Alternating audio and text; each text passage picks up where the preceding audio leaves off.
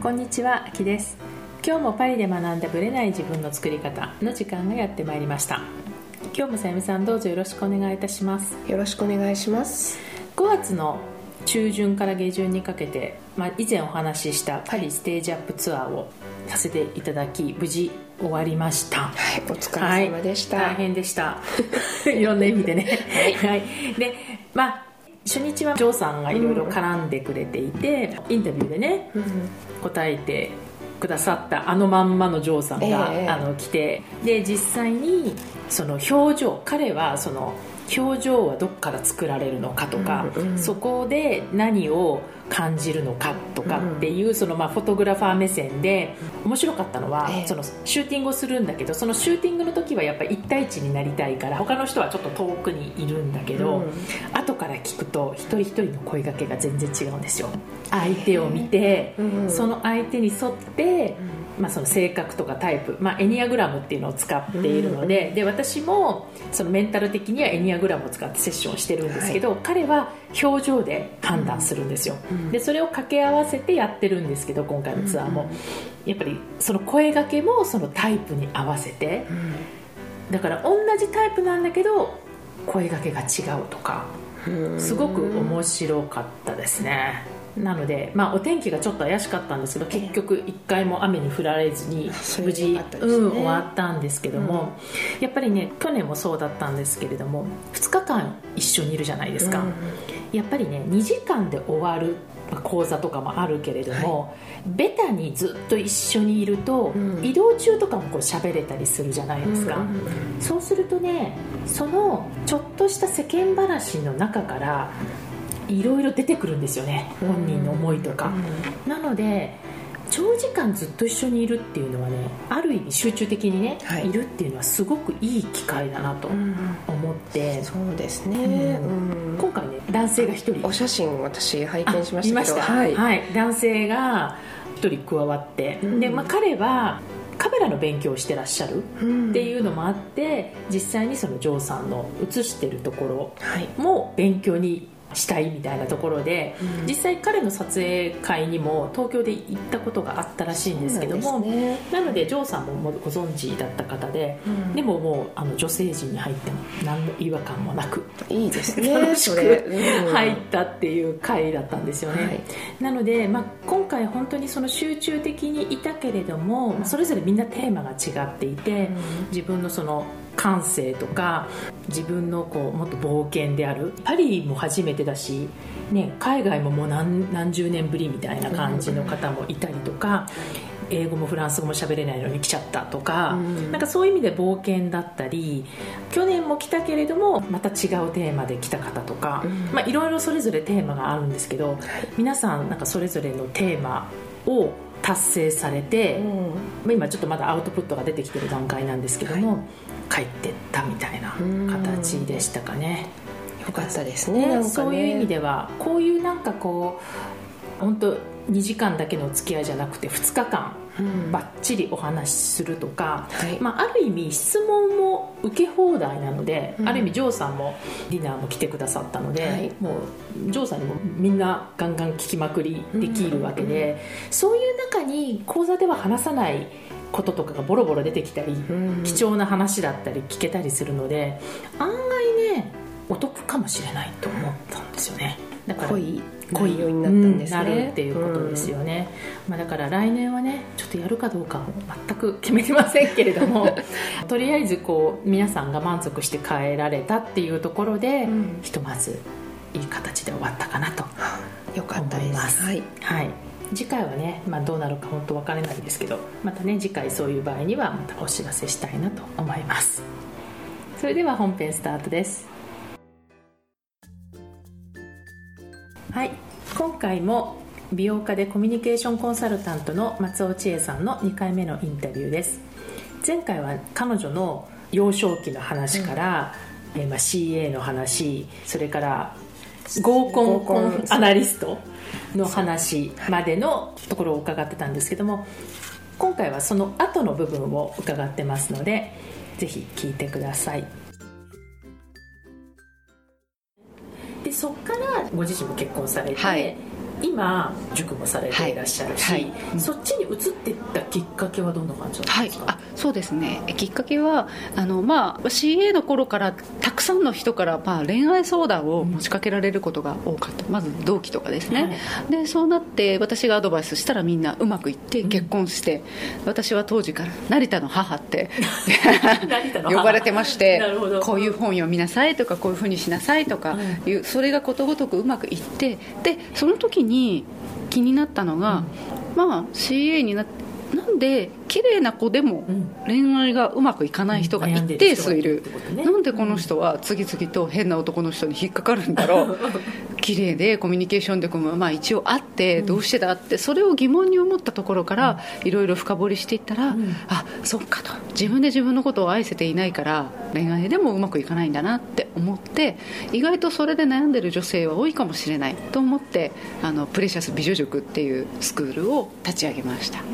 一応恋愛に特化してる感じ恋愛です、はい。恋愛で特化してでやっぱり、まあ、自分のことを、はい。まあ、愛せないっていうかい。肯定化できないみたいな女性ができて、最終的には、まあ、いい恋愛をするとか、はい。あの結婚するとかっていう、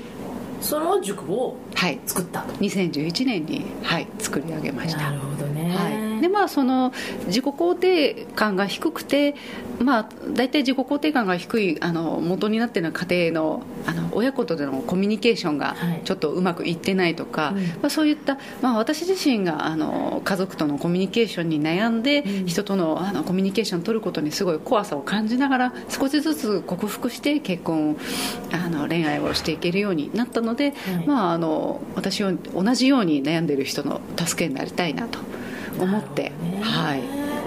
ちなみにどういう方が多いんですか？いらっしゃるチェイさんとか。そうです。いらっしゃるいらっしゃる方は結構キャリアのある女性うん。は結構もう仕事はあの医療系で、そうだなあの女医さんとかうん。看護師さんとか。医療系でこう例えばバリバリ働いてとてもファッショナブルだったり素敵なんです、うん。一見するとすごくあのハイスペックな女性っていう感じなんですね,、ね。ところがでもやっぱり世間からするととっても素敵な女性なんだけどもやっぱり自分では自分のことをすごいこう厳しく見てしまってできたところよりこうできなかったところを見つけて落ち込んでしまうような、そういった女性っていうのが多いのとあとやっぱりその優秀な女性であればあるほど、はい。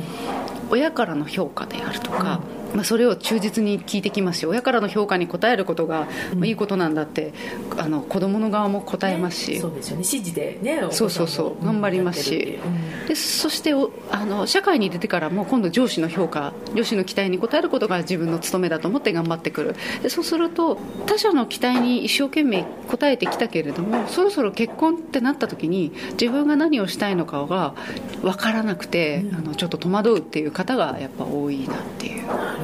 だからやらなくちゃいけないことはやれるんですよ。はいはいやんなきゃいけないやらないと怒られるから。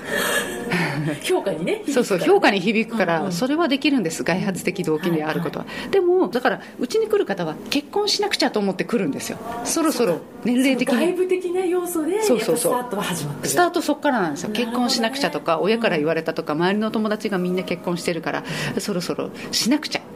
私もう時間がないんですって言って。でそういった女性たちに、まあ、あの結婚しなくちゃってあの結婚は義務でも何でもないし、そもそもあの世間体のためにするものでもないし、あなた結婚したいんですかってところから聞くとえ？ってもうそこから立ち止まりなるほどね。なんなんとなく年齢的にもしなくっちゃみたいなところから来てるから、はいはい。本当にしたいかどうかは案外分かってない。そうなんです結婚したいですか？なぜ結婚したいんですか？ってえなんででしょう？ええいやなんか一人より二人の方がいいからじゃないですか？とかいや女性って結婚するもんですよね？とかいや出産もそろそろしなきゃいけないからって。そうそうそうそうですそこからスタートして、はい。じゃあそこを掘り下げるとこからはい。やっていくっていうそうですそうですでそういう方たちはあじゃあやっぱり私結婚したくなかったんだとかってそっちに気づく場合もある。大体はやっぱりあの結婚はやっぱりしたいっていうその人を愛するっていうことは怖いことだけれどもでもそれでもやっぱり2人で何か新しい世界を作っていくっていうことをチャレンジしてみたいとかあの今度こそそのぬくもりのある家庭っていうものをあの自分も経験してみたいっていう風になっていかれる方がすごく多いですね。ねなのでそのなんて言うんでしょう。自分で自分の人生をもう一回その作っていくっていうことをあの真剣にその私のお伝えする日記の書き方とかそういったものを通じてやっていくので、なんて言うんでしょうね。寄ってくる男性のレベルも上がるっていうんですか。あの自分で自分のことをやっぱり真剣に考えているとやっぱりそれはあの周りから見ても分かるのか、同じようにしっかりと自分で自分の道を作ってきた男性と出会えるようになっていく。ね、はいそのスペックとかそういう世界じゃないってことですじゃないです。だからもちろん女性としてのあの美しさとか、まあ、魅力を磨いていくのもいいんですが、でも人間としての魅力を最終的に皆さんがそれを高めるのが一番最善の道だって皆さん気づくので、それをやっていってそれでもう私は今の自分の状態でいつ幸せになってももう大丈夫って覚悟ができた瞬間すぐ結婚決まる方が多い。であの国際結婚をしたお客様もいてですね、はい。はい、でその女性が最初はですね美女塾に入られた当初っていうのは、はい、とっても自己肯定感が低くて、うん、チエポン。私チエポンって呼ばれてるんです、私なんか本当に幸せになれるんですか？なんか本当に幸せになれるって気がしないんですけどって。言ってきたんだ。すごく言ってあの、えー、自分の将来に不安を感じていらっしゃった女性だったんですが、その1年半後アメリカ人の男性と出会ってですね、はい、で結婚が決まったんですね、はいはい、まあ、デート2回ぐらいで、まあ、日本とアメリカっていうあれだったんで、はい、それで結婚決まったんですけれどもそんな時にああそっかこれからアメリカに行っちゃうんだったらもうなかなか会えなくて寂しいですねって私が言ったら、うん、大丈夫です。チエポンもベチョ塾もいつでも会おうと思えば会えますからって言っていてかつてあんなにその自分の将来に不安を感じていた彼女が、うん、大丈夫ですってなんかドンと構えた発言をしていたんですね、人ってその幸せになる覚悟ができてしまえば、こんなにも発言が変わるものなんだっていうところがね覚悟ですか覚悟。覚悟です。今はもうお子さんも生まれて、うん、あの可愛い男の子が生まれて。なるほどね、はい、じゃあその覚悟その最初の頃は幸せになれるんですかって聞いてくるぐらいだから覚悟全然ないじゃないですか、はい、どうやったらその覚悟が持てるようになっていったんですか？はい覚悟。そうなんです私も最近ここの覚悟っていうものを考えていて、うんはい、できなかったらどうしようっていう選択肢を捨てることなのかな、うん、確かにね。うん、多分。その選択肢を持たないっていう感じなんですかね、はい、そうです、うん、なんとかなるって思うことなんでしょうね、うん、で多分その覚悟ってそんなにその気合もいらないものだと私は思っていて、はい。うんうん、やんなくちゃっていうっていうよりは、うん、自然にその覚悟ができる時はうん、多分やりたいっていう気持ちがすごく強まってるってことが重要なのかなと思って。そうですあのやってうまくいくかどうかわからないけどでも私はやりたいからやってみるっていう。なんか自分の好奇心とか情熱とかパッションが最高潮に高まっていれば、うんうん、自然に飛び越えていけるものなんじゃないかな、はい、やっぱりそういうまあ、根活を通して、結局自分のことが分かっていくっていうことですよね、はい、そうなんです。そこが大事だよっていうその外部のそういう、みんながしてるからとかっていうものじゃないんだよっていうところですね、そうです。外部のノイズばっかり聞いていても結局自分にとってその外部のノイズや常識が自分にフィットするかはやっぱり分からないので、うん、自分の本当の心の声っていうものを聞く、うん、心の声を取り戻す習慣をこう持ってもらう、うん、結局そっちの方が本当に自分のなりたいあの未来に行けますよっていう。でそこにそのノート、はい。千恵さんがやってたノートの話とかが出てくるそうですそうです。はい。やっぱりその婚活ってその実際に結婚できるまでにどうしても長期プロジェクトになると思うんですよね。確かにね、まあ、みんなこう1か月とか2か月単位でこう結婚を求めるけれども、はい。はい、実際プロジェクトとしてはもう長期で長期で、はい、うん、だってもう自分の一生を左右する決断にもなりますのでそんな安易な選び方はできないと思いますしね。なるほどね、はい、うん、って考えると、まあ、半年からやっぱ1年はかかるもの、うん、でその結構これもポイントなのが結婚は確かに目標達成なんですけど、うん、その長期の1年の間に絶対に人ってあの目には見えなくてもちょっとずつ一歩ずつ成長してるはずなんですよね、はい、自分と向き合えば向き合うほど、でそでも多くの人はその自分の変化が目に見えないといや私全然変わってる気がしない。結婚できてない。0か100かで考えて私全然進歩がないって言って、うんうん。そこで途中で諦めちゃう人がはい。多くて、それもったいないことなの、絶対無駄にはならないのででその自分のでも小さな小さなごくわずかなその変化っていうものを人から褒められなくても自分で自分の変化を見つけることができれば続けるモチベーションになるから。確かにはい、それを記録するのがそのノート。ははい、うん、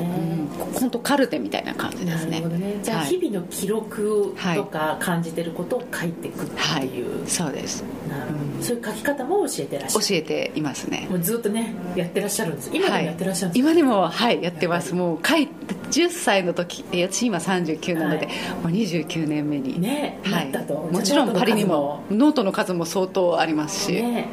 どれぐらい書くんですか分量？毎日1日大体1ページは書いてるは書きますね。へまあ、たまに眠いと夜酔っ払って寝ちゃって書かないこととかありますけど、でもやっぱりあの書かない日が5日とか1週間とか続くと、うん。なんかちょっとずつなんか自分の道からちょっとそれてるような感じがしたりして。あそれがちょっとな感覚的に分かるだ。あるんですあるんです。やっぱりこう自分で自分のことってなかなか見えないので、うん。やっぱり1週間とか超えるとああちょっとなって思ってまたノートに戻るとあそうそう私の描いてる目標これよねってやっぱ思い出せるってあじゃあもう自分の軌道をはい。こう、まあ、持ててかはい。つちょっとずれても戻ってこれる場所みたいなそうですそうですね。うん。なるほど。ん。面白い、今のそのさっき婚活してはい。る女性とかの話も、これ自分自身を取り戻すみたいなのありましたけど、はい。あとこうなんかこう塾をやってらっしゃって、はい。千恵さんがすごくこういうところを今後変えていきたいとか、はい。なんかそういう問題意識を持ってるところとかありますか？あはい。そうですね。大きなテーマとしてその今日本の中では女性に対する期待ってあの良くも悪くもとっても今高まっているなと思うんですね、はいうんうん。で女性は、まあ、今まで結婚したら家庭に入る存在だったのが結婚後も働くとか、はいはい。まあ子供を育てたりとか、まあ、女性に対するあの役割の期待が高まっている分、うん。結構女性たちはそれでいろいろなことをやらなきゃいけないと思って、あのプレッシャーを感じているようにもすごくなるほどなんねかやらなきゃいけないこととか、うん。世間の評価とかでとても窮屈に感じていらっしゃる女性がとっても多くてはいでも日本女性の能力って本当は素晴らしいものだと思うので世間の期待とかそういったものを全部無視しろとは言いませんけどそれをやっぱり自分の主体的な意思で決めて一つ一つ選び取っていく、うん。そういうスキルをうん。女性がもっともっとあの持っていけるといいんじゃないのかなって、はい、そういうのをこう身につけていくために、はい。スキルとして持っていくために、はい。なんか大切なことってありますか？はい。えーとですね、自分の好き嫌いの感覚に敏感になること、かります。はい、本当に、流行ってるからとか、うん。みんなが持ってるからではなくて私はこれが好き、ん。私はこれが苦手、うん。っていうその好き嫌いっていうシンプルなもの、それはあのレストランに行った時でもみんなが頼んでるから私これでいいです、私もそれでいいですではなくて、私はこれが食べたいですっていうふうに小さなことから本当に自分の好きなものを意思表示できるようになっていくと自分の本当に理想のキャリアとか結婚とかにも応用していけるんじゃないのかなって、確かに、まあ、私もよく言ってるんですけど、はい。結構その感情面でのはい。不干渉になってる人が多い、よあく言ってるんですよ。だから、はいうん。いい悪いとか、はい。正しい正しくないっていう基準はいつもあるんだけど、どうしたいっていうその本当にご飯を何選ぶかっていうものも含めて、自分の感情にどんどん気づかないように気づかないようにっていうか、うん。俯瞰にしてってる。でうん。いう人が結構多いのは確かで。あでそれが自分しかわからないはずなのに、ーうんうん。自分が分からなかったらじゃあ誰が分かるの？みたいな。本当ですね。それが確かに多い多いとは思いますね、うんうん私が接する中でも、うんうん。何が楽しいか分かりませんとか、好きなことが分かりません。とか、うん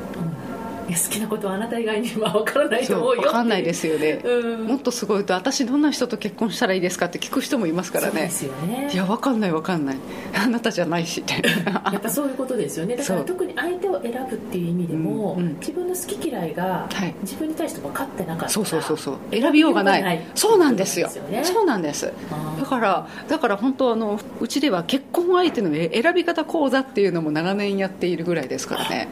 何百人にも。根幹ですもんねそうそうなんです。だから結婚相手の選び方講座っていうのができちゃうぐらい今あの日本の女性は自分の好きなものやりたいことが夢中になれるものが分からなくなってしまっている。多分感情の不干渉になっている方っていうのはうん。結構多いんだなって思いますだからそれをまあ日常の中からはい。選び取るはい。習慣をはい。きちんとつけていくことが大事だよっていう話なんですね。それで最近私一つのアプローチとして、はい。まあ、今まではずっとノートを使ったセルフコーチングを教えてきましたけど、はい。美容面でもはい。今私ちょっと注目をしていまして、はい例えば自分のす好き嫌いっていうものでどんな口紅の色を塗りたいかとか、どんな色の服を選びたいかとかその美容ってとってもその自分にとって目に見えるはいアイテム、わかりやすい。わかりやすい。ですね。うん。わかりやすいですし自分のことをじっくり自己観察しないと自分が何が好きなのか何が似合うのかっていうものがわからないものになってくるのではい。まあ、要は、うん流行だからうん。使うとか、あそうそうそうじゃないそうじゃないんです。流行だからじゃないしあとあこの服だったらとりあえず着回しが効きそうだから買っておこうとかね。着回しって結構あの、はい。キーワードありますよね。そうそうそうそう。着回しだからとか持っとくととりあえず使えそうだからとかもうこのあのそういうじポテンシャルで買い物をする方って結構いらっしゃる？ので着回しとかあの使えそうだからじゃなくて本当にこう好きだと思うから選ぶ。みんなが塗ってない色だからってもう本当躊躇しなくあなたが好きだと思うんだったらそれを選ぶっていう。そういったものをもともとうちあの美女塾にメイク講座もあるので、はいはい。メイク講座の中でなりたい自分からこう逆算してあの、うんメイクをやっていくっていうのをお伝えはしていたんですけども、結構メイクっていうと取っかかりとしてはとってもあのいいかなと思うので、分かりやすいですもんね。あそうそうそうそう。あの変化が一番はい。見える場所なのではい、メイクとか。まずはメイクも今年もうちょっとあの講座数を増やしていきたいかなとか。じゃあ外と中のはい。両方からアプローチしていくみたいな、そうそうそうそう両方からですね、はい、あとはそのスキンケア、スキンケアもやっぱりあの自分の肌に触れるってすごくこう自分を大切にいたわることに通じるのかなって思うんですよね。あのその肌を触るのもあ面倒くさいからちゃっちゃっちゃとお手入れ終わらせようと思っていい加減に肌に触れるのと、今日も頑張ったね一日お疲れ様って言って、あの自分ねぎらいみたいな。そうそうそう、うん。ねぎらいの気持ちを込めながら丁寧に肌を触れるのとでは全然違うしそう言って丁寧にセルフケアをしていくっていうことも大人の女性のその自己肯定感を高めるアクションとしていいかなと思っていて、どね。そういったあのスキンケアとか、なんか肌にいい成分のなんかスキンケアを紹介するとか、そういったことも今年はやっていきたいなって思って美容家っていう肩書きもそう。なんねです。コミュニケーションだけじゃなくて。そうなんです。だからその美容家っていうのもあの本本来はその自己対話をするはい。手段の一つとしてこの美容を紹介したいっていう思いで、はい。そうそう。自分なんですね。そう自分なんです。やっぱりそのそうなんですよ。自分自身をその大切にできないで自分を後回しにしていたら結婚してからパートナーとか生まれてくるお子さんを大切にすることができない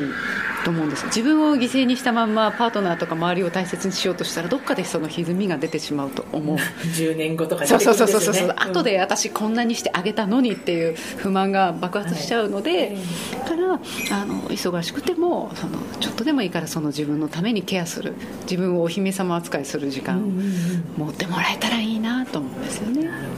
じゃあその辺をはい。ケアして自分で自己対話ができる女性、まあ、はい。要は自分で自分の好きなものとかを選び取っていく女性をこう増やしていきたいみたそいなところそう。いうことです。はい。恋愛を通してってことはいですよね、そうです。そうすれば、あの日本の女性が自分をたっぷり潤すことができれば女性も周りの男性にもっと優しくなれるしそうすれば日本の男性ももっともっとその女性に応援してもらったらもっと自信が持てるしそうすれば日本の全体でみんな日本っていう国に誇りを持ってみんな頑張っていけるんじゃないかなって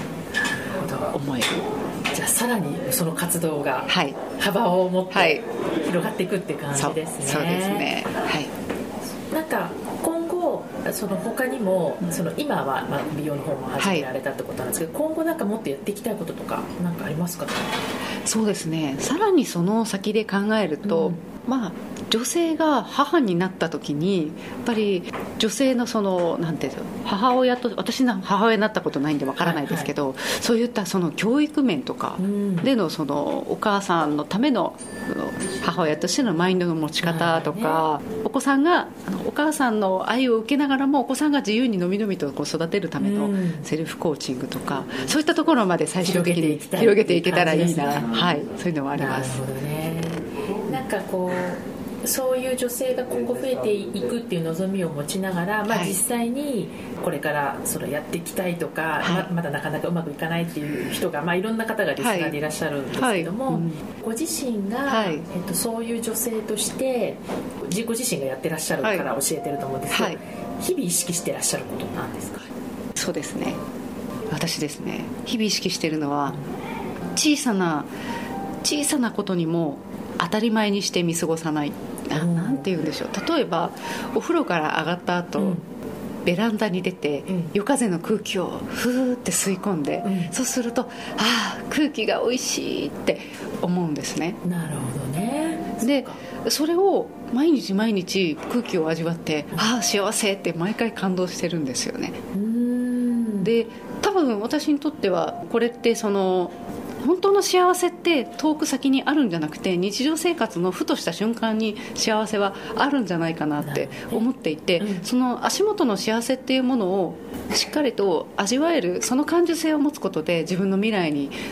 ももっともっとあのアグレッシブにチャレンジしていけるんじゃないかなやっぱじゃあもうその先ばっかり見ないで、はい。まず目の前の足元もちゃんと見ようよそうですそうですそうそうそうそうなんです。なぜならあの今その、まあ、女性たち見ていると、もう自己否定のしスパイラルに陥っている方ってとっても多いんです、はい。すごく優秀で、あのなんでそんなにすごいいろんなことができるのに、私はこれができないあれができないって言ってその自分の足元の欠けているところばっかり見て、であまりにその自己否定が強いと一歩踏み出すのがやっぱ怖くなっちゃうんですよ、知識はあるんですよ、うんうん知識はいっぱいあって。あ頭は結構そうそう、ね私それ知ってますって言うんですけどでも踏み出すの怖いんですって言ってなんかもうあのそその場に佇んだままぐるぐるぐるぐる回ってしまう。それって自分の足元にある今あるもの今ある幸せ今自分のそばにいてくれる素敵な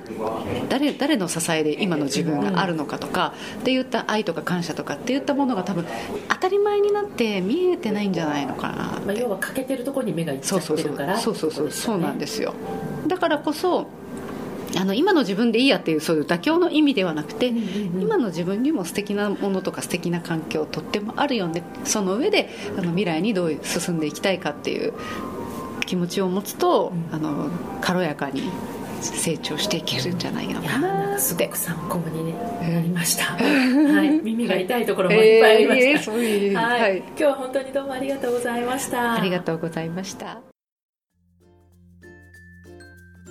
はい、今回のインタビューはですね、まあ、ご自身が結婚して今のこのプレシャス塾っていうのを立ち上げるきっかけとか、まあ、その実際のお客様の話とか今後の展開の話とかを伺ってたんですけれども、やはりまあ私も実際クラントさんがそうなのですごくわかるんですけどやっぱり自己肯定感が低いという、まあ、それもスペック的にはすごく例えばキャリアがあったり、仕事ができたりいろんな面で、まあ、自信持っててもいいはずなのに自分は、まあ、特に恋愛に関してはすごく自己肯定感が低いっていう人が、まあ、彼女がサポートしている人がすごく多いなっていう話なんですよね。で結局、まあ、彼女はそのノートの話とかをしているっていうところを言ってましたよね。はい私がねすごい興味を持ったというかまあすごい共感できる部分でもあるんですけど、やはりその自分の好き嫌いに敏感になるっていうところと、はい。あと彼女はその外見的な部分でその美容うん。からもアプローチするっていう、まあ、自分を丁寧に扱うっていう意味でははい。内面だけじゃなくて外からも外から。ね、まあスキンケアとかね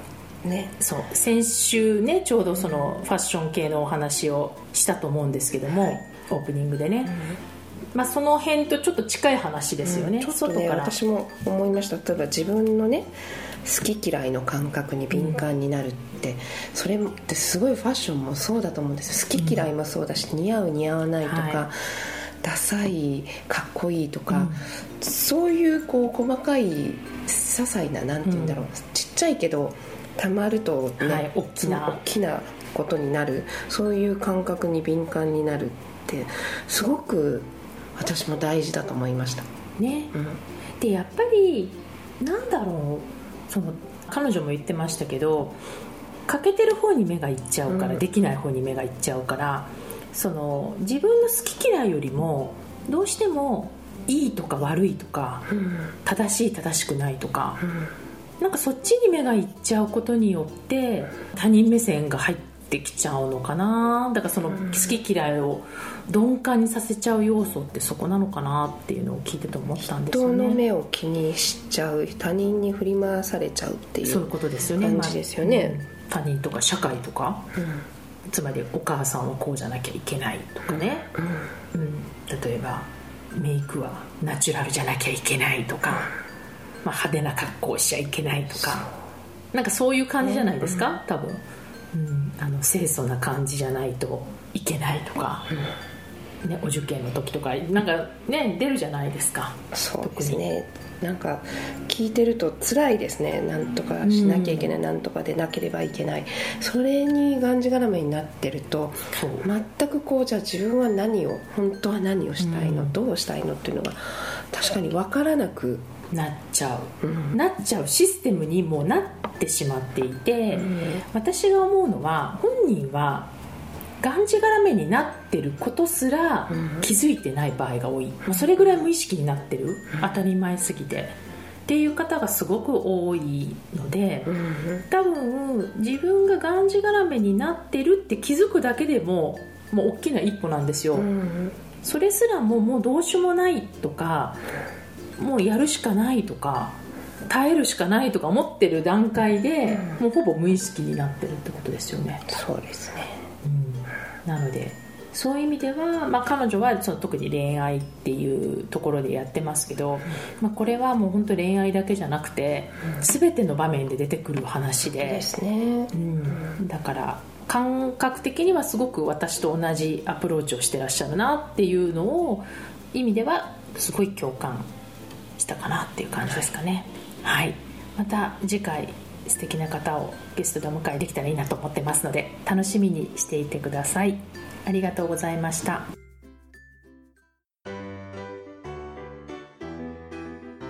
この番組は毎週金曜日をめどにお届けしています。確実にお届けするための方法として iTunes や Podcast のアプリの購読ボタンを押せば自動的に配信されますのでぜひ購読するのボタンを押してください。また皆様からの質問や感想をお待ちしています。オフィシャルサイトはパリプロジェクトで検索していただきお問い合わせから質問や感想をぜひ送ってください。オフィシャルサイトから LINE アットやメールレターで有益な情報をお届けしているのでこちらもぜひ登録してくださいね。また次回もパリで学んだブレない自分の作り方をお楽しみに秋でした。